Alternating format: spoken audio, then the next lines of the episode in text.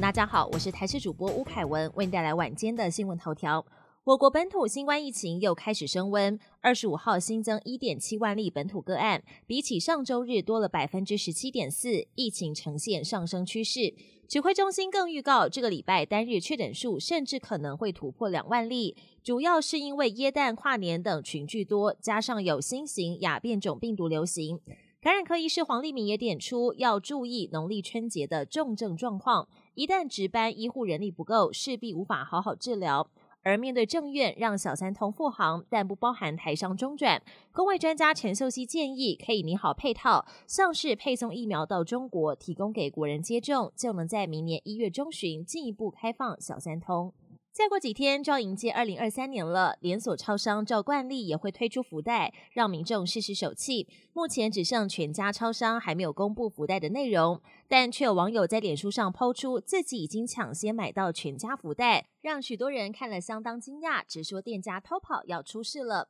我们记者实际到超商，发现有的店家已经摆出福袋，但因为是店家先偷跑贩售，要买只能付现金，发票也得等到明年一月一号之后才能领。每到耶诞节，各级学校会举办耶诞活动，并邀请家长同乐。不过，有一名家长表示，自己的小孩在表演的时候被老师安排在最角落，而不是正中间，让他相当不满。而他甚至还为了表演，特地带小孩去做头发，花了三千八百元。但贴文曝光之后，网友全都歪楼，表示好想看三千八百元的头发。发型师则推测，应该是有染有烫才会如此高价位。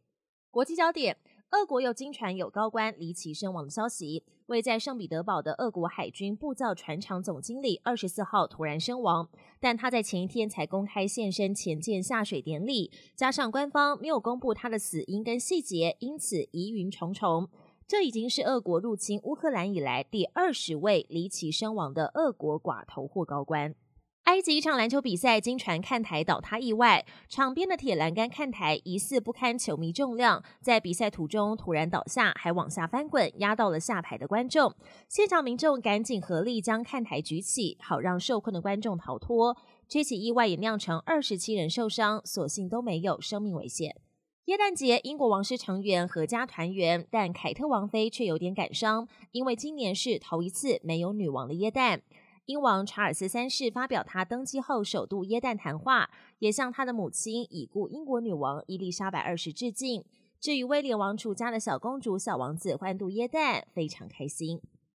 本年新闻由台视新闻制作，感谢您的收听。更多内容请锁定台视各界新闻与台视新闻 YouTube 频道。